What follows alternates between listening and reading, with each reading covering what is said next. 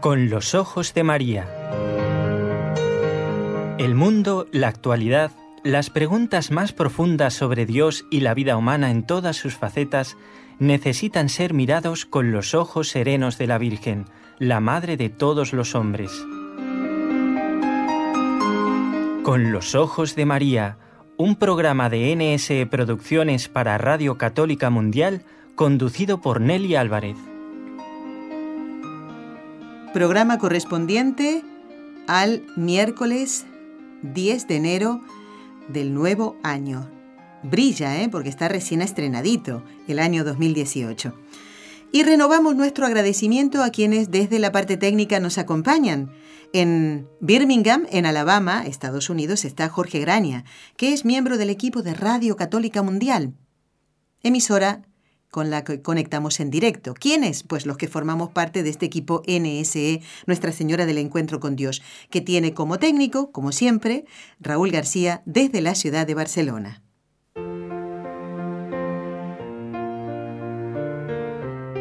Destellos sacerdotales.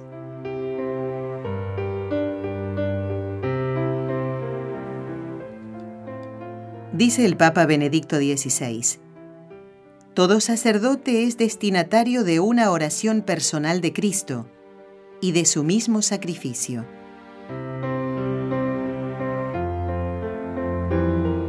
Bueno, y tal como lo habíamos prometido, está con nosotros la hermana Gisela Salamea, a quien le decimos muy buenas tardes porque ella está en España, pero ella ya puede decir muy buenos días a los oyentes que nos escuchan desde otro hemisferio. Muy buenas, hermana, buenas tardes. Buenos días y buenas tardes a todos nuestros oyentes de Radio Católica Mundial. Para mí es realmente una una gracia muy grande de la cual pues estoy muy reconocida a Dios porque puedo compartir con nuestros oyentes, con nuestros amigos de Radio Católica Mundial un año, un año más, un 2018 que como bien has dicho Nelly empieza y brilla. Y desde el fondo del corazón les deseo a todos nuestros oyentes que brille para todos este año con nuevas bendiciones, con muchas gracias, gracias de santificación, gracias de cercanía a Dios, que es lo que buscamos todos los que conformamos eh, Nuestra Señora del Encuentro con Dios, que para esto es este programa de Con los Ojos de María. Hermana, gracias por eh, estar en este nuevo año con nosotros y en el nuevo ciclo. Hoy es el programa, estamos haciendo el programa número 7 del ciclo de estelios sacerdotales y esperemos que sean muchos los programas en los que participes en este ciclo, tal como lo hiciste en el programa, en el ciclo sobre Fátima que hicimos el año pasado, en el año 2017. Así que renovamos nuestro agradecimiento y también nuestra invitación para que en este ciclo, que suponemos nosotros, hermana, que tendrá, eh, pues será más largo que el ciclo de Fátima, que tuvo ese 72 mm. programas, no sé si te acuerdas, 72, nada menos, ¿eh? Sí, sí, ciertamente. bueno, interrumpido. y cada programa, y cada programa, podemos decir, realmente rezado, eh, pensado, ofrecido, ofrecido a Dios primero y a nuestros oyentes, pues para alcanzar ese fin, que es este unirnos más con el Señor a través de María Santísima, ¿no? Y por supuesto, Mary, eh, por mi parte, para mí es, es un honor y también estoy agradecida por, por, por dejarme mm, formar parte de este de esta gran obra. Es un es, un apostolado muy importante es un es una obra muy grande porque nos une a todos. Tan si lo piensas España América toda América Latina y de muchos otros sitios porque mucha gente en el mundo nos conecta también por internet y hay sitios de uno no lo piensa no hasta de Rusia me parece que tenemos oyentes de todos los sitios y y todos unidos pues con buscando una misma cosa. ¿Y qué puede ser eso? Pues buscarnos eh, crecer en la fe, buscamos crecer en la fe, buscamos crecer en, en la caridad y bueno, como bien has dicho, Fátima ha sido un, un, una etapa muy importante para todos, para la Iglesia y para cada uno de nosotros. Y bueno pues este año pues mm, vamos adelante eso es con así nuevo empuje. Exactamente. Y decíamos que este ciclo va a ser más largo ciertamente no hay una fecha tope de finalización porque no puede haber un una fecha tope para valorar la misión trascendental de los sacerdotes en la sociedad. Y recordemos que el ciclo anterior, como los otros, ya hemos hecho unos cuantos, algunos más cortos, otros más largos, siempre la mayoría de las veces son interrumpidos por determinadas fiestas de la iglesia o también por los programas dedicados a responder a las consultas o sugerencias que nos hacen los oyentes. Así que no significa que sean uno detrás de otro, pero todos con el mismo objetivo, eh, el de este ciclo nuevo que hemos comenzado, ¿no?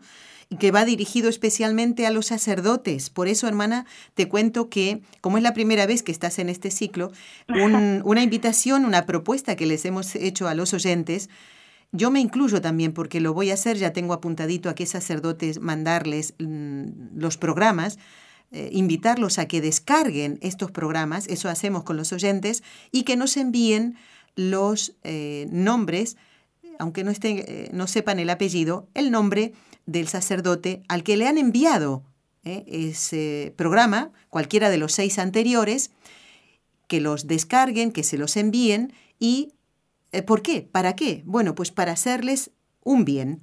Y además que nos informen, como digo, los nombres y apellidos de los sacerdotes, ya estamos poniéndolos en una lista. Así que si tú también quieres enviárnoslos o, o pedir por alguno en especial hoy cuando recemos las tres Ave Marías, pues yo ya mismo lo apunto y eh, lo pongo en esta lista. los oyentes les pedimos que no nos lo digan por cuando llamen por teléfono, ¿eh? sino, porque eh, si no se alarga mucho y seguro que algún error cometeré a la hora de, copiar los nombres.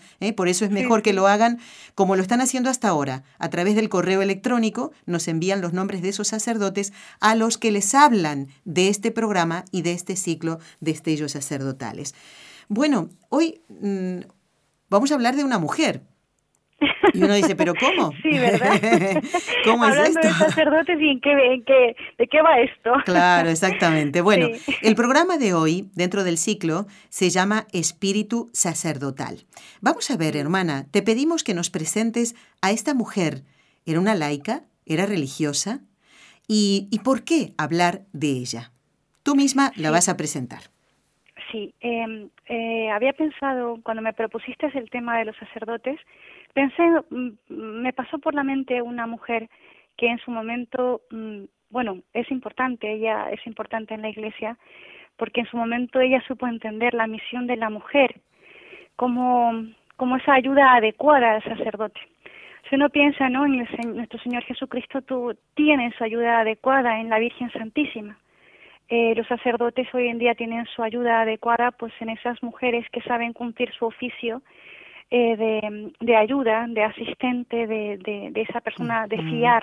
en que pueden ellos descargar cosas en que, ellos no podrían hacerlo todo, ¿no? y con, y con mucho respeto, y con mucho respeto, lo hacen estas mujeres. Eh, esa función que es a la vez, a la vez maternal y a la vez em, eh, como de empuje, ¿no? Porque se necesitan esa, esa, eso, eso a lo que los sacerdotes a veces no llegan, pues una mujer puede llegar.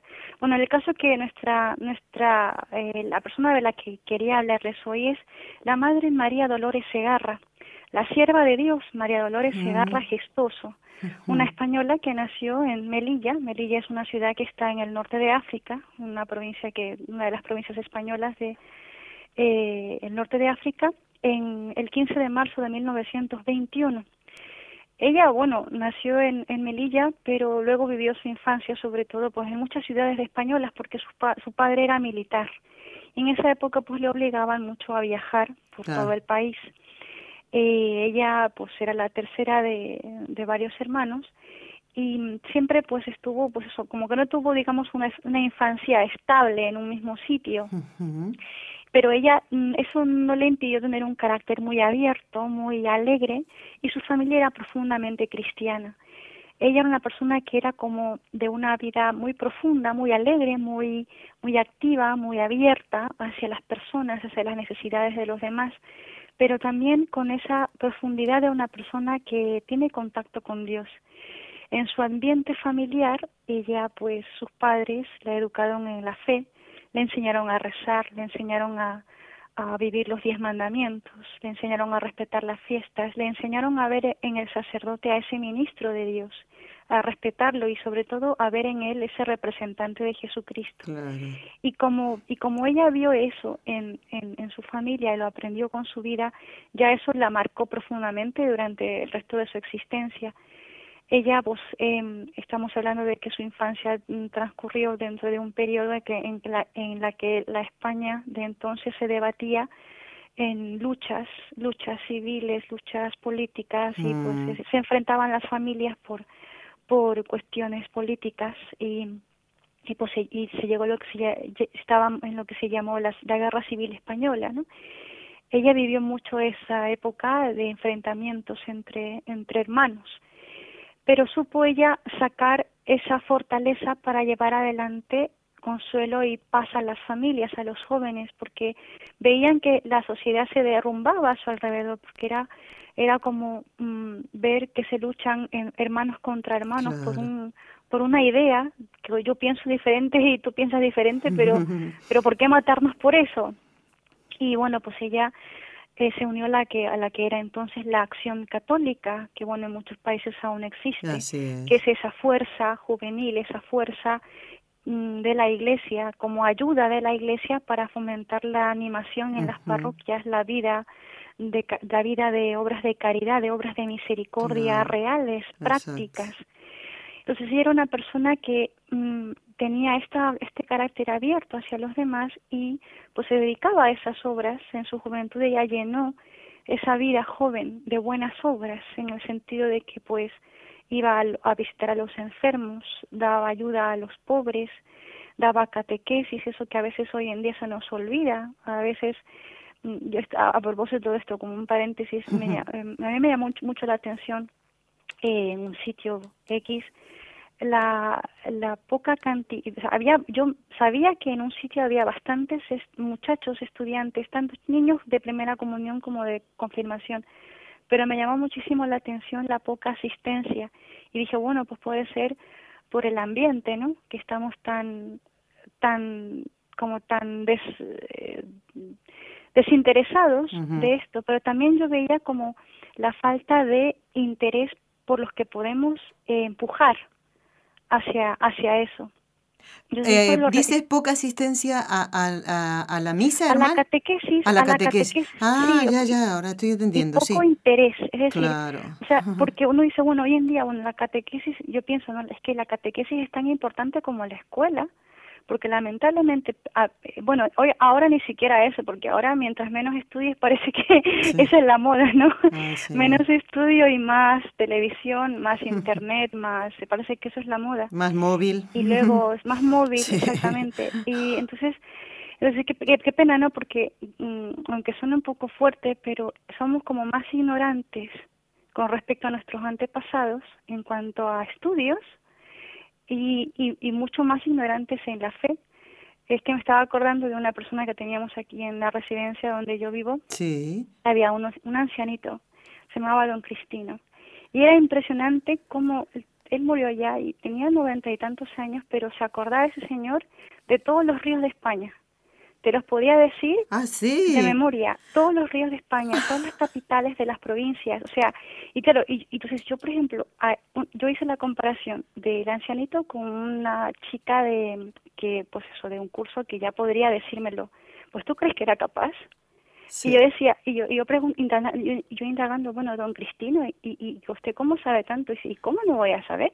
Si antes eso era, lo que nos exigían a nosotros en el colegio. O sea, era como ah. algo que tú decías, y yo me, yo me, yo me puse a pensar, yo, bueno, yo me sé todas las capitales de la, de la provincia de mi país, por ejemplo, o me sé yo los nombres de los ríos principales de mi país, empecé yo a preguntarme a mí misma, ¿no? A ver, un río de Ecuador, hermana, ya que tú eres de ahí, a ver. ¿Cuál? El Guayas. Ah, bueno. El Guayas. Menos mal, te has salvado. Sí. eh, eh, por ejemplo, entonces, mm, pero claro, y uno como cosa práctica, ¿no? Eh, qué, qué poco interés tenemos por nuestra superación personal. Sí. Eh, y bueno, y nuestras generaciones hoy en día, ¿no? Que a dónde vamos. No lo es como un, es como un, un examen de conciencia para nosotros mismos y sobre nuestros hijos. ¿Qué estamos haciendo para ayudarlos a que tomen interés? Porque a veces veo que es como falta de interés y nadie hace nada. No, está bien. O, también el otro día que vinieron a, a visitar a, a unas personas aquí y estábamos teniendo, teniendo un momento muy bonito cantando villancicos y bueno, la, muy, sano ¿no? el ambiente por las fiestas navideñas. Pero había una chiquitina de unos 10 años que estaba apartada con el móvil. Y yo, claro, yo me quedé como diciendo, pero ¿por qué? Y, y sus padres estaban ahí y luego yo la cojo a la mamá aparte y le digo, oiga, pero mm, estamos todos cantando y la niña, ¿por qué se va con el móvil por ahí? dice, no, está mm. entretenida con eso, es un entretenimiento nada más. Y dije, ah, Dios mío, espero que eso solo, solo sea un entretenimiento. Lo digo también por, por lo de que tengamos cuidado, claro. porque se pierde la familia, se pierde. Bueno, y todo esto qué va con todo esto con lo que estoy diciendo con la, madre. No, no, no, no, no, no nos estamos yendo por las ramas, no nos estamos yendo por las ramas porque estás recordando eh, eh, el ambiente en el que ella se crió. estás hablando que nació en 1921. Y, ahora estamos en el 2018, ¿qué tiene que ver eso con eso? No, porque no, puede, no, no podemos decir mm, qué tiene que ver, hermana, porque estás haciendo una comparación y me parece perfecto porque hoy un niño de este siglo XXI puede ser educado exactamente como fue educada María Dolores.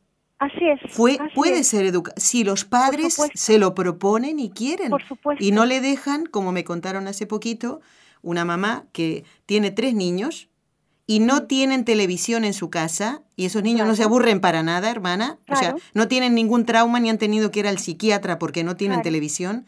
Pues resulta que fue a la, a la casa de otra persona que tiene cuatro niños y están todo el día mirando la televisión.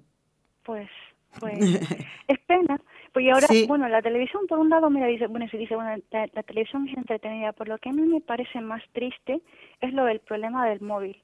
Porque hoy en día tú puedes ir a una casa que te invitan a comer y están todos los miembros de una mesa sentados, pero no están. Es decir, están sentados, pero cada uno con su móvil. Entonces es un poco, es un poco, o por ejemplo, están, ¿para qué vinimos? en una mesa, exactamente, ¿Para qué vinimos? Estamos, eh, estamos allí y no hablamos entre nosotros, estamos pegados con el móvil chateando. Y bueno, a todo esto, ¿por qué hablo con la madre, por qué hago, traigo a colación a la madre Dolores? Que nos hace falta como salir de nosotros mismos y salir lo que dice el padre, el, Papa hoy en día, ¿no? Salir a las periferias. ¿Y qué es esa periferia? En realidad no es solamente ir a la periferia de los barrios marginales, de los barrios que están pobres, de los barrios que están, que no tienen, pues eso, eh, eh, están en la suma pobreza y miseria. No, tu periferia es los que están a tu alrededor. Y a veces yo no salgo a esa periferia, esa periferia eh, inmediata del que tengo al lado, el que vive enfrente de, mi, de la puerta de mi habitación, si comparto una casa, o, mi vecino. Esa es mi periferia y pues tengo que salir a esa periferia, ¿no? Y bueno, en, retomando la Madre Dolores, la Madre Dolores pues eso, empezó su juventud haciendo esas visitas eh, a, a esa gente y bueno, como una chica bastante lista, y también muy fuerte en la fe, muy firme en la fe, y a todo esto, a eso voy a lo de la catequesis, yo quisiera saber en nuestras casas, a ver cuántos sabemos eh, las preguntas principales del catecismo, cuántas personas hay en la Santísima Trinidad, cuántas naturalezas hay en Cristo, cosas del catecismo. Que deberíamos saber todos en el catecismo de la primera comunión, cuáles son los diez mandamientos, cuáles son los cinco mandamientos de la iglesia, el catecismo, ojo, para que tengamos, que cojamos otra vez el catecismo. Y también eh, lo estudiamos porque es parte de nuestra fe porque ojo yo una vez pensando una, una vez haciendo discutiendo con las hermanas porque discutíamos ese pasaje de San Juan de la Cruz no un poco de, que dicen al final de la vida te examinarán en el amor y sale una graciosa y dice bueno seguramente nos harán preguntas del catecismo no ese es el examen. ese será el examen que esa esa canción tan bonita que se canta en algunas parroquias al final de la vida te examinarán en el amor sí, y que claro cuáles son las obras del amor las obras de misericordia. Y las obras de misericordia están en el catecismo. Y el catecismo no solamente me lo tengo que aprender, sino que lo tengo que vivir, que ese, va a ser el examen que me van a tomar. Y bueno, pues la cosa es que esta hermanita, la madre Dolores, la madre Dolores Segarra, pues eso, empezó a dar catequesis y bueno, pues era una persona que tomaba con ese catecismo, no solamente que los chicos aprendiesen el catecismo, sino que lo vivan, vivir el catecismo. Y bueno, pues luego, eh, en, cuando ya se fue a vivir a una ciudad, Málaga, fue un momento, un momento muy importante en su vida porque ahí se encontró con un sacerdote ah. que tenía la idea de fundar una congregación de, de hermanas que se dedicasen a asistir al sacerdote en sus necesidades materiales, pero sobre todo espirituales. Quería mm. ese sacerdote, tenía en mente una, una nueva congregación de tipo mixto, es decir, eh, activa y contemplativa. Y supo discernir en esta chica, en, María Dolores, el instrumento por el que dar comienzo a esta nueva congregación de la iglesia. Y efectivamente, con el paso del tiempo, la, dirigió espiritualmente al principio y se dio cuenta que era un alma que realmente buscaba esa entrega a Dios completa. Y pues, y también era un alma que, de la que, de la que, se podía eh, extraer enseñanzas, ¿ves? Porque a veces, como pasa a veces en nuestras vidas, nos encontramos con personas de las cuales aprendemos muchísimo. Claro pues la Madre Dolores era una persona que ella se alimentaba de Dios y era capaz de transmitir ese Dios a los demás. ¿Quién era ese sacerdote, hermana? Eh, el sacerdote se llamaba don Sebastián Carrasco Jiménez y pues él ya cuando llegó el momento indicado, pues él supo darle esa forma, esa forma a la congregación, porque el fondo era lo que hace Dios siempre en sus obras, ¿no? Cuando Dios hace en sus obras, Dios pone en el corazón de una persona generosa esa semilla y está en la voluntad de esa persona el seguir, el decir sí o no. Claro. Pues el Señor puso esa semilla en ella, la había puesto ya en ella y en el sacerdote. Dios lo que hace es, Dios lo que hace es que se junten, Dios los junta y ya pues ellos son generosos, se sigue adelante una obra. Y lo que sucedió en este caso. Ella pues eh, dijo que sí, dijo que sí, que ella estaba dispuesta a empezar y junto con otras jovencitas que el sacerdote ya conocía empezaron lo que es ya una una congregación que hoy en día ya son la congregación de las misioneras de Cristo sacerdote, que como hemos dicho tiene un carisma activo y contemplativo. Activo en cuanto que son eh, asistentes mm, eficaces y materiales de las ayudas del sacerdote para ayudar al sacerdote y luego contemplativo en cuanto que ellas se ellas se sacrifican y oran por los sacerdotes. Qué Y bueno, pues la madre Segarra falleció muy joven, a los 37 años. Oh. El 1 de marzo de 1959. 37 años. 37 años fue lo que Dios le pidió a ella para empezar una obra. Fíjate. La obra de su santificación personal y por medio de ella la santificación de otras hermanas y de otros sacerdotes, porque en realidad el carisma de ellas es de, de, orar y sacrificarse por la santidad de los sacerdotes, que es a donde, por lo que eh, estamos hablando de ella en este programa de los sacerdotes. Ahora lo estamos entendiendo, no es contar la vida de, de, una santa mujer, una sierva de Dios, sino su relación ¿eh? con, eh, con el sacerdocio. Para eso son estos, estos espacios y también nos podemos sentir nosotros identificados en alguna de las eh, de los aspectos de la vida de, de, la madre María Dolores Segarra, de quien vamos a hablar. Y bueno, que la misma hermana Gisela, recuerdo que en el último programa, el año pasado, uh, parece mucho tiempo atrás, ¿eh? el año pasado, nos dijo, bueno, podemos hablar de, de, la madre María Dolores Segarra. Vamos a dejar pendiente una pregunta para que la contestes después de la pausa, hermana Gisela, y es, ¿cómo entendió quien después sería la madre, supongo que primero sería la hermana María Dolores, ¿verdad? ¿Mm? Eh, ¿Cómo entendió ella su vocación de entrega a Dios por los sacerdotes? Eh? Vamos a la pausa, si te parece, hermana Gisela, y luego ya respondes a la pregunta, ¿eh? ¿de acuerdo? Claro que sí. Ah, ya vamos.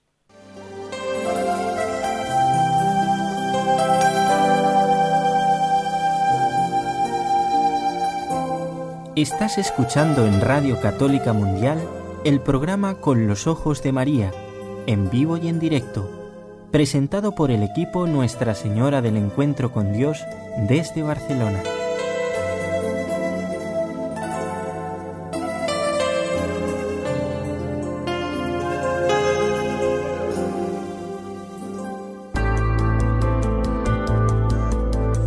¿Quieres escribirnos ahora mismo? Puedes hacerlo al siguiente correo electrónico con los ojos de María arroba nsradio.com.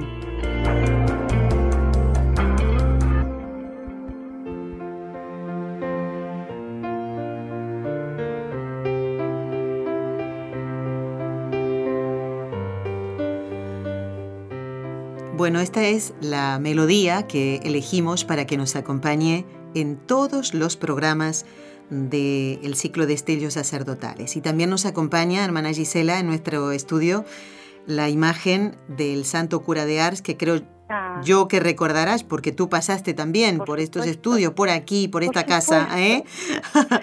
y es muy bonita también la imagen que nos acompañan en, en estos programas. Quiero volver... todos los sacerdotes. Eso es, así es. Hermana, quiero volver eh, bueno, patrono de todos los párrocos. Vayamos a... sí. mundo? Bueno, no llegó a serlo, hermana. Mira, eso estaba pensado eh, en el año 2009, cuando 2009-2010, cuando concluye mm. el año sacerdotal, mm. pero algo pasó allí y no llegó a hacerse. Eh, el Papa Benedicto XVI tenía muchos deseos de nombrar a San Juan María Vianney patrono de todos los sacerdotes. Se ha quedado en eso simplemente, patrono de todos los párrocos, pero es un ejemplo clarísimo de lo que es la vida de entrega al Señor.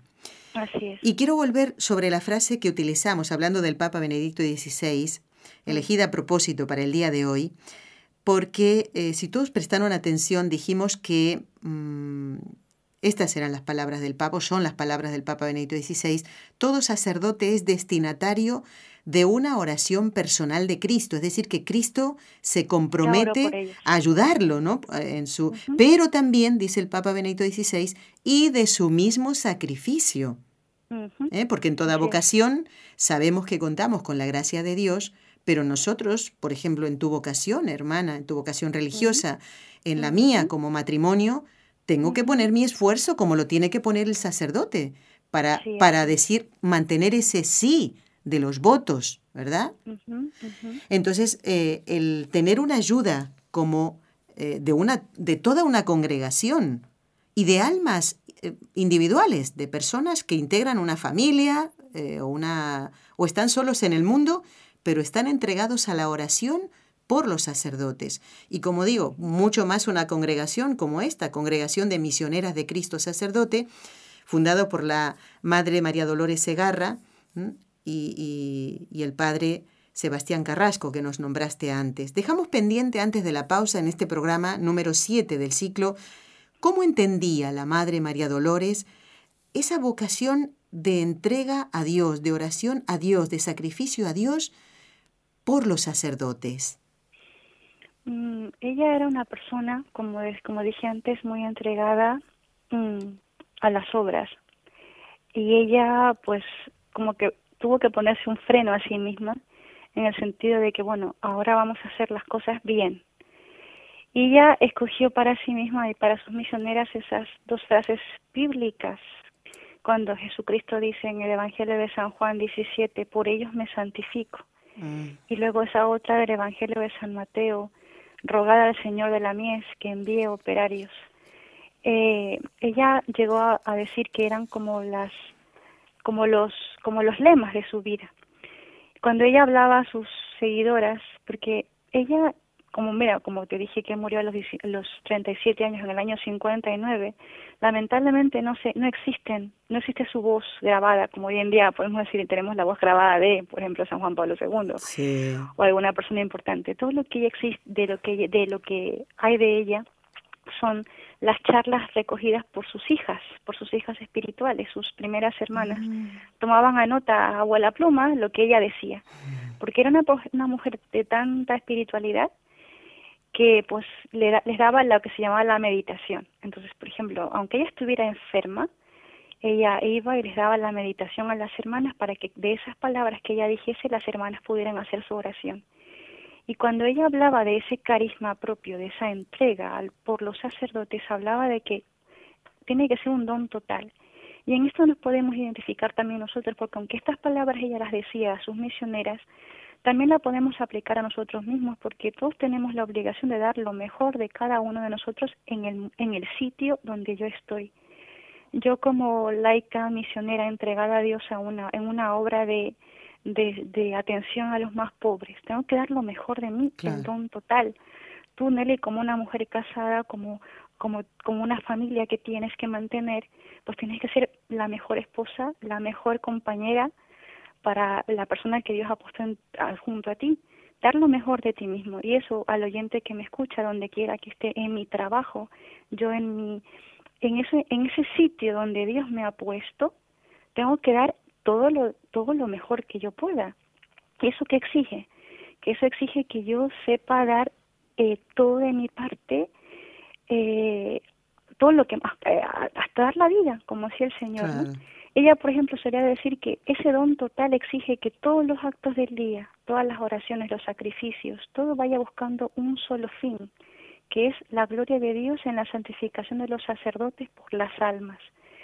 Y eso uno dice, bueno, eso suena muy bonito, pero eso yo cómo lo, cómo lo, cómo, ¿cómo se hace eso en la práctica? Pues bueno, es que mm, eso que cuando nos decían a nosotros en la catequesis, ofrece esto por tal cosa. Tú empezaste diciendo, necesitamos una una una congregación, necesitamos alguien que nos, nos como que como que nos, nos sostenga las espaldas, como que alguien como que nos esté dando un apoyo. Pues ese apoyo es el que recibe toda la iglesia de Dios, primero por los mismos méritos de Jesucristo, las oraciones de María Santísima, su madre al pie de la cruz, sus lágrimas. Eso es lo primero. Todos estamos todos tenemos esa redención por la sangre de Cristo. Hubo uno que ya se entregó por mí, lo entregó todo por mí, hasta su sangre. Su Madre Santísima me la entregó a mí y esa Madre lo da todo por mí. Pues yo tengo que dar todo a Dios, todo lo que yo tengo. Y uno dice, bueno, ¿qué vale lo que yo tengo? Pues, eh, pues, pues vale mucho. Vale, vale mi día, vale mi tiempo, vale mi salud, vale mi trabajo, vale mis ideas, vale mis lágrimas, vale mis dolores, vale todo. Si yo eso lo, le puedo dar como esa intención actual de decir, mira, Señor, yo también te ofrezco todo, en este caso, bueno, estamos dirigiéndonos a la santificación de los sacerdotes, que es muy importante que recemos por nuestros sacerdotes. Pues Señor, yo te ofrezco todo esto por los sacerdotes, así como también lo puedo ofrecer por una necesidad que yo tenga, una necesidad espiritual, una necesidad temporal, una amistad que necesite de mi ayuda, un familiar enfermo, o por mis mismas necesidades. Señor, mira, yo te ofrezco esto que me pasa, te ofrezco esto, te, ofrezco, Señor, el trabajo del día para que se me solucione pronto esta otra situación. Porque no puedo hacer yo más. Ya, eso se escapa de mis manos si tú, Señor, no lo resuelves, pero yo te ofrezco este poquito. Lo segundo, con lo que tú has dicho al principio, nosotros también necesitamos un esfuerzo. Como tú bien has dicho, nosotros también tenemos que mantener nuestro sí hasta el final. Pues es lo mismo que lo que, lo que la madre prácticamente exhortaba a sus hijas, ¿no? A la madre Dolores. Mantengamos nuestro sí hasta el final, mantengamos nuestro todo hasta el final. Que es, que es exasperante, sí, que eso cansa, sí, mm. que eso nos vuelve exhaustos, sí, somos humanos, sí, pero creo que aunque uno se canse, puede seguir manteniendo el sí, porque no viene de uno mismo, Dios te ayuda a mantenerlo. Y no es una cuestión de sentimientos, porque si fuera por eso, hermana, hoy quiero, mañana no quiero y, al día siguiente vuelvo a querer. Por eso, por eso que, por eso esa es la diferencia, creo que es una de las más grandes diferencias entre los santos y los que no lo somos, en el sentido de que eh, los santos cumplieron su deber hasta el fin, y como bien has dicho, sienta o no sienta, quiera o no quiera, eh, con el sentimiento, es decir, tenga repugnancia a eso, pero con la voluntad digo, esto lo tengo que hacer y yo lo hago. Entonces, por ejemplo, la madre solía decir, en esas ocasiones, todas prósperas o adversas que se nos van a presentando en nuestra vida, son como un sacramento. Uno dice, bueno, ¿y, es un ¿y qué es un sacramento? Para los que no nos acordamos que es un sacramento. Un sacramento es una, una realidad visible que me trae algo invisible. El sacramento, por ejemplo, de la comunión. Tomo la hostia santísima de la hostia consagrada que es pan. Eso es algo visible. Pero ¿qué me trae esa hostia? Me trae a un Dios que no veo. Pero yo como esa hostia, yo creo que Dios está ahí, lo creo. El sacramento de la confesión. Yo creo que Dios me perdona los pecados a través de un sacerdote alguien que con su voz humana me está diciendo, y yo te absuelvo en el nombre del Padre, del Hijo y del Espíritu Santo. Yo escucho esas palabras del sacerdote y yo creo que es Dios mismo el que me lo está, el que me lo está perdonando, porque el Señor dijo al sacerdote, lo que ates en la tierra quedará desatado. Eso es un sacramento, una realidad visible que me esconde una realidad invisible a mis ojos. Entonces, ella solía decir en esas ocasiones, prósperos adversas de nuestra vida son como un sacramento. Todo nos trae a Dios, todo nos introduce en su voluntad santísima. Lo que pasa es que, que, hoy en día creo que a veces nos dejamos mm, eh, aplastar, nos dejamos derrumbar por tantas cosas y no vemos lo esencial, no vemos eh, que Dios está detrás. A veces, muchas veces me lo pregunto a mí misma cuando me pasa algo que, que me turba, que me algo que me, por lo que sea, me, me, me descentra, me, me desestabiliza, digo, bueno, Dios, ¿qué busca Dios con esto? Y claro, eso ya me devuelve la paz. Bueno, bueno, Dios quiere que yo de esto saque un provecho. Bueno, por lo menos el primer provecho, Señor, tú lo quieres, yo también. Ah, muy bien, pues todos contentos, y adelante. Que no siempre pasa, que no siempre es tan fácil como decirlo, eh, así de fácil, pero que quiero hacer con ese ejercicio de decir sí cada, a cada instante, decir sí también gracias, Señor, eso ayuda a entregar ese todo. Entonces esa vocación de espíritu sacerdotal de la Madre Segarra es como ofrecerse a sí misma a Dios en todas esas cosas. como tú dijiste antes, Nelly, es un sacrificio también, porque no siempre queremos hacerlo. porque no siempre estamos en condiciones psíquicas, físicas, espirituales, anímicas, pero sin embargo Dios sigue contando con esa... Dios, es que Dios es tan educado que Dios pregunta, ¿eh? Porque Dios te manda una cosa y en esa cosa aunque tú crees que se, se te está imponiendo por la fuerza, en realidad es una invitación de Dios a decirme, a decirte, ¿me sigues en esto? Claro. ¿Sigues queriendo? seguirme en esto? Exactamente. Sigues queriendo, sí. Exacto. Entonces, claro, es uno el que, el que tiene al final la última palabra, entonces soy yo el que digo sí o no. Y esa es una vocación de entrega por los sacerdotes. Entonces, este caso concreto de esta, de esta, de esta madre Segarra, ¿no? Eh, por ello me santifico pues ella pues quería transmitir a sus seguidoras y es algo que quiso vivir ella misma. Ese día a día mm, lo puedo yo lo puedo transformar en fuente de gracias. Cuando leía de sus escritos una cosa que a mí me encantaba que ella cuando hacía sus meditaciones ella les decía a las a las monjitas no como para animarlas mira cuando tú hagas el examen de conciencia tú pregúntate has hecho algo hoy por por, por la santificación de los sacerdotes, algo concretito. Entonces, si, si, si lo has podido hacer, ella les, echaba como, como ánimos, ¿no? Pues qué bien que lo has hecho, porque fíjate, todo eso flores. que has hecho, esa, te echaba flores. qué bien, porque con eso, ese poquito, por ejemplo, si una persona te dio un disgusto y tú no contestaste con ira, sino que te supiste reprimir por, por hacer un acto de virtud, con ese poquito y, encima lo has ofrecido a Dios ese ese momento. Un gol. Pues que eso es muy fuerte. Pasa de todo para para muchos que tenemos que mordernos la lengua. Cuando nos vienen con una cosa que no nos gusta tenemos que aprender a mordernos la lengua.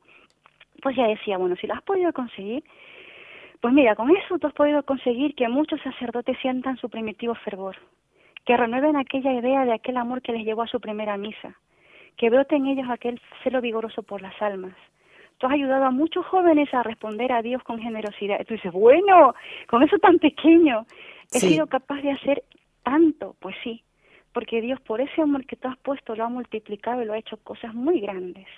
Pero lo que cuenta es el amor, porque uno dice, ¿por qué me venzo? ¿Por qué, eh, ¿Por qué un acto de virtud puede tener tanta trascendencia? Porque algo tan pequeño como callarse la boca cuando uno quisiera mandar al otro a pasear o ponerlo verde. por el campo. Porque por decir algo no eh, mandarlo a paseo como dicen aquí. Porque eso tan pequeño tiene tanta repercusión. Primero porque uno primero personalmente has ganado una victoria sobre ti mismo te has superado a ti mismo. Y segundo pues ese acto de amor tan grande Dios lo convierte en una gracia impresionante una gracia de carácter cósmico universal y, uno y si uno encima ha tenido la inteligencia, la astucia de ofrecerlo por alguien concreto, en este caso animamos a nuestros oyentes a ofrecerlo por los sacerdotes, pues tiene una fuerza impresionante, porque es lo que se cumple aquí lo que es el Señor, ¿no? Cuando el Señor le habla a los discípulos, sin mí no podéis hacer nada, porque la, eh, si la, si la, la rama es cortada de la vid, no vale, pero si estáis insertados en mí lleváis mucho fruto. Aunque haya que podar esa... rama después, ¿no? Exactamente. Pero quiero decir que si lo unimos a ese Cristo, a ese Cristo viviente y palpitante en su sacrificio de cada día, tiene un valor infinito. Sí, claro, ella, la madre, pues solía decir a las, a las, a las, digámosle, chicas en ese momento, eh, pues ánimo porque podéis hacer muchísimo por los sacerdotes. Con esto que, que, que has podido contigo misma, tú has ayudado a que, a que muchos sean generosos. Y eso es lo que el verdadero Dios quiere que lleves a la práctica. Que tu día sea un día lleno de actos de amor, de verdad, de vencimientos concretos y no solamente de buenos deseos. Yo a veces, la verdad, confieso que a veces, bueno, digo, hoy comienzo, ¿no? Hoy tengo un plan, hoy, bueno, hoy cuando me encuentro, hoy cuando vaya por el pasillo voy a saludar a propósito a tal persona para que porque tal persona, qué sé yo, me, me pone... Sí, me pone nerviosa. Exactamente, por no decir otra cosa, ¿no? pero resulta que cuando, me, cuando veo que viene por el pasillo me esconde y me mete por otra puerta. Ay, te pues perdiste el gol, te perdiste hacer el gol. Exactamente, exactamente. Entonces tú dices, bueno, bueno, pues hoy no he podido, pero mañana podré. claro. Pero quiero decir que son cosas muy concretas y no solamente son buenos deseos. claro. me acordé de esto que has dicho del cura, ahora que me muestra el cura de Ars, me acuerdo de esa, de esa anécdota que cuentan el cura de Ars, decían, eh, le decían al cura de Ars que seguramente el infierno no estaría lleno de, de gente, ¿no? Que eso se junta con lo que se dice hoy en día, que el infierno no Ah, mira, no han cambiado mucho las cosas, ¿eh? Exacto, sí se decía, dicen, no, dicen, no, hay una cosa que el cura de Ars decía con sus palabras, no, hay una cosa de, que, de lo que sí estoy seguro, le decían, ¿y de qué? De que, de que el infierno está lleno de buenos deseos. Fíjate. Nunca cumplidos. y eso es para, para meditarlo, ¿no? Puede ser para hacer un programa enterito y, y, y, solito de ese tema. ya, pero fíjate, lo que quiero decir es que de todo lo que me ocurra, incluso lo que me proponga, de lo que pueda yo fallar, o esas cosas que me vienen permitidas por la mano de Dios en su sabiduría infinita, si yo eso lo abrazo y encima lo elevo a Dios, eso se puede convertir en una gracia muy grande para una vocación sacerdotal. Muy, hoy en día se habla mucho de, de los escándalos que hay con los sacerdotes, ¿no? Que si que si contra el celibato, que si que si con, que si problemas de dinero, que si bueno, pues tantas cosas que se hablan y, ¿no? y lamentablemente nosotros los fieles somos muy prontos a criticar o somos muy prontos a decir, me ha tocado incluso en gente muy cercana a mí que he escuchado que han dicho, no, yo ya no creo, yo no creo ya en la iglesia porque el sacerdote tal, el cura tal. Digo, vamos a ver, ¿tú por quién crees? ¿Tú crees en Cristo o crees en el sacerdote? No, yo creo en Cristo, pero el sacerdote me daba el ejemplo, sí, muy bien. En eso vamos, estamos de acuerdo. Pero ¿tú qué has hecho por el sacerdote? ¿Tú has rezado por él? ¿Tú les has dado buen ejemplo al sacerdote? Buen ejemplo, yo como de buen ejemplo, bueno, pues primero buen ejemplo siendo respetuoso con el sacerdote, la manera como te diriges hacia él. Eso es fundamental, hermana, es fundamental. Hemos hablado de este tema y seguiremos haciéndolo ya en mm. dos programas de este ciclo con el padre Antonio Ruiz. Y estaba en esto y hablamos de el trato que debemos tener nosotros con el sacerdote, que no es, no es mi amiguete, no es mi novio. Yo he escuchado nombrar a sacerdotes mm, mm, como si fuera el vecino. O sea, este Luisito, este Boni, este Pepe, este Pepito. Es que nos olvidamos del carácter sacerdotal, nos olvidamos que el sacerdote es otro Cristo. Entonces, muy bien. E independientemente de que cómo sea sacerdote en su vida particular, pero está en mí en que yo mantenga una postura de fe, está en mí cómo yo vea las cosas, eh, cómo yo trato con los demás, cómo, cómo es mi trato particular, cómo yo fomento ese trato entre los demás. O sea, lo que yo voy es que es, es muy fácil criticar o, o también, aunque suene un poco feo, excusar eh, mi, mi excusar mi mal comportamiento con el comportamiento ajeno, en este caso del sacerdote. Por ejemplo, en este caso que, en este caso que te digo, esta persona muy cercana a mí me dijo, no, no, yo ya no creo porque el sacerdote tal y tal. Bueno, muy bien, el sacerdote puede ser en su vida particular lo que puede hacer, pero no deja por eso de ser sacerdote de Cristo. Y lo cierto es que si tú te vas a confesar con esa persona, es, estate ciertamente segura que mm. Cristo te perdona los pecados a través de esa persona. Pero eso, pero aparte está de que tú con tu vida, pues tú sepas ser coherente con tu fe. A ver, ¿tú crees que Jesucristo es el Hijo de Dios? Sí. ¿Tú crees que Jesucristo es el fundador de la iglesia? Sí. ¿Tú crees que Jesucristo es el que eh, dio a sus sacerdotes el poder de absolver los pecados, de, de dar los sacramentos? Sí, pues bueno, pues actúa en consecuencia. Es decir, mira a ese sacerdote como representante de quién es, de Jesucristo. Está muy bien, hermana. O sea, todo esto nos sirve como porque todos nos hemos encontrado, incluso eh, con estas realidades y estas, estos comentarios, Y hay una cosa muy importante que también podemos decirle a estas personas. Eh, preguntarle alguna vez a algún abogado, ¿te estafó? Mm. Y, más de uno dirá, sí, mm. se quedó con esto, con lo otro que era mío. Y por eso significa que nunca más vas a ir a consultar a un abogado. Estoy haciéndolo a nivel eh, terreno, ¿eh? Llano, ¿no?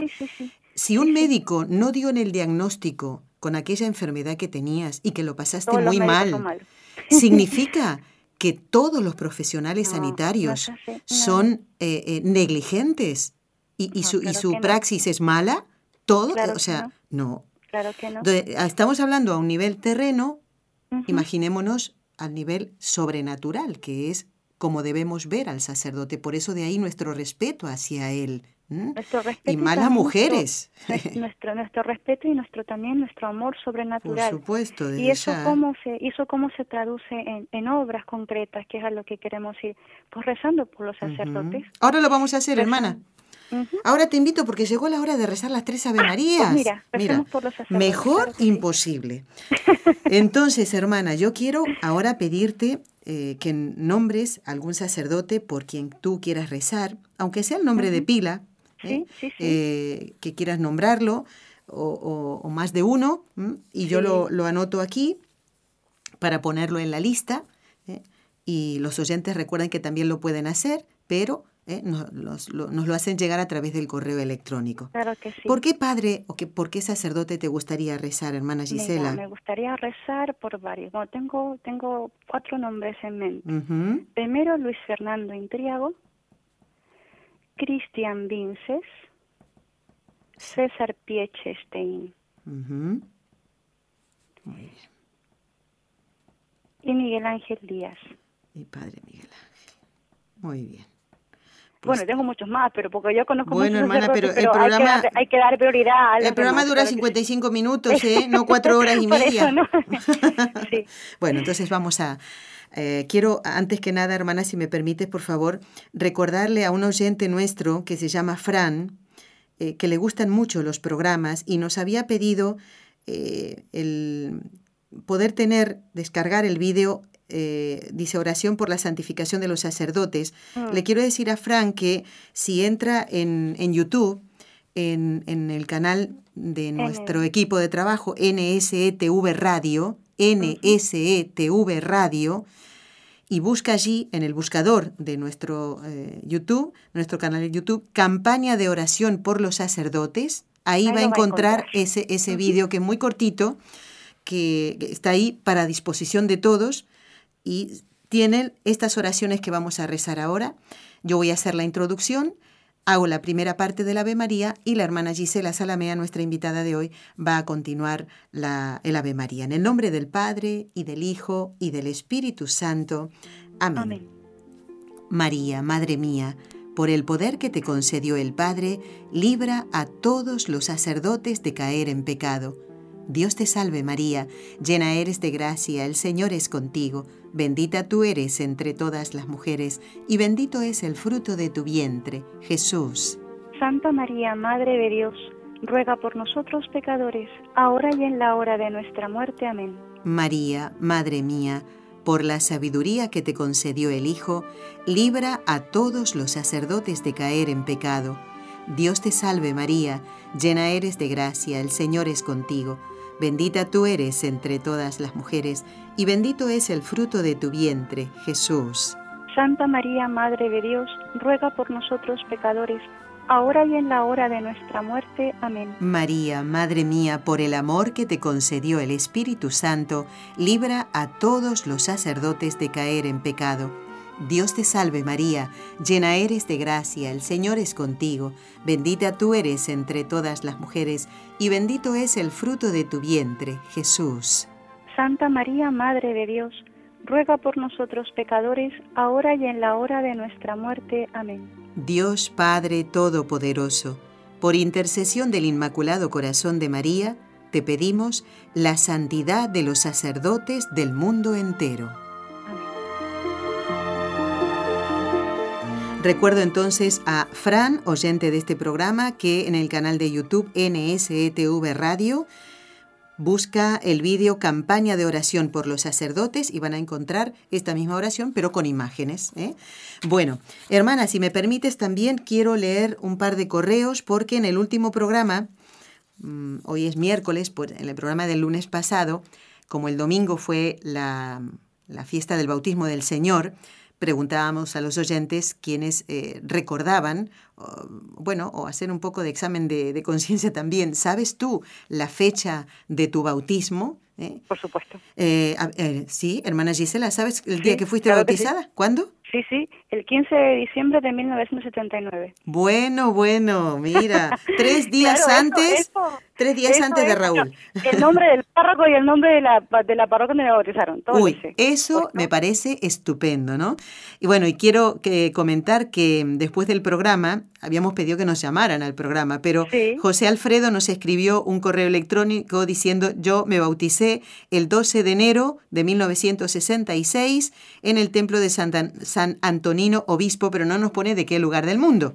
Oh. Bueno, y también llamó aquí a la radio, qué pena, eh, Alicia de Ecuador, que, que, no pudiste salir al aire. Recuerden que para salir al aire, que yo quiero hablar con ustedes, me encanta, tienen que marcar el teléfono de Radio Católica Mundial, porque así pueden salir. Bueno, se ve que a Alicia ya se le pasó la hora del programa y entonces eh, nos comentaba, le dejó dicho a, a nuestra querida María Antonia, que está también aquí en la recepción de la radio, Dice, nací el 24 de noviembre, de septiembre, y fui bautizada a las dos semanas de nacer. Y nos pide oraciones justamente por un sacerdote, que también ya tomamos nota de ello. ¿eh? Bueno, como ves, hermana, mm, todo, todo es para gloria de Dios, también para recordar ese día en el que eh, se nos quita el pecado mm, original de nuestro bautismo. ¿eh? Todo en la iglesia es para celebrar, ¿no? Todo nos debe producir alegría. Eh, a mí me hace pensar, porque aquí hay una hermanita que cuando rezamos las horas litúrgicas siempre dice, casi todos los días, en acción de gracias a Dios por el don de la fe y del por el don de la vida y del bautismo. Fíjate, claro. Y a veces uno, pero después uno se pone a pensar, claro, es que después de la vida, el don más grande es el bautismo. Sí, sí, sí. Y qué gracias a Dios debemos dar sobre todo eso, ¿no? De habernos hecho hijos suyos. Exactamente. Y de ser parte de esta familia de Dios. Y bueno, y aunque no sepamos el nombre del sacerdote que nos bautizó, mm, ni lo hayamos visto, claro, ni lo hayamos visto nunca, porque fuimos bautizados de pequeños, nos hemos mudado a otro país, ¿no? Tú de Ecuador has llegado a España, ¿eh? yo desde Argentina aquí, bueno, y los oyentes también lo pueden decir, muchos de ellos llegaron a Estados Unidos de Colombia, ¿eh? de, de bueno, distintos lugares. Hay muchos colombianos en Estados Unidos, ¿eh?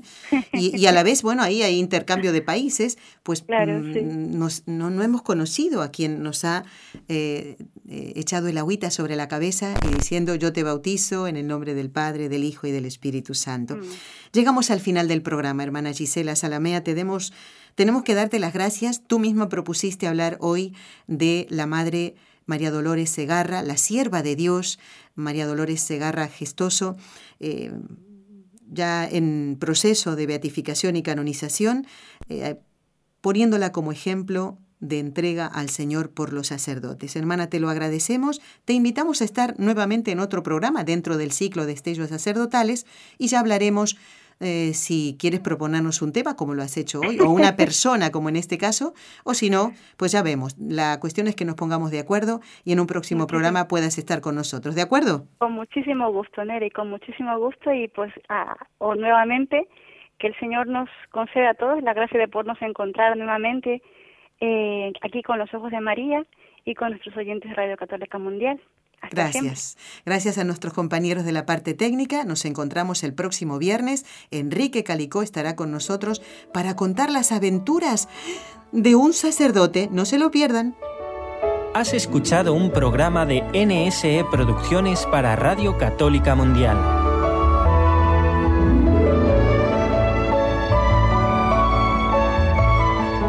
¿Quieres conocernos? Escríbenos al correo electrónico con los ojos de María arroba nsradio.com. Envíanos tus sugerencias o comentarios con los ojos de María arroba nsradio.com.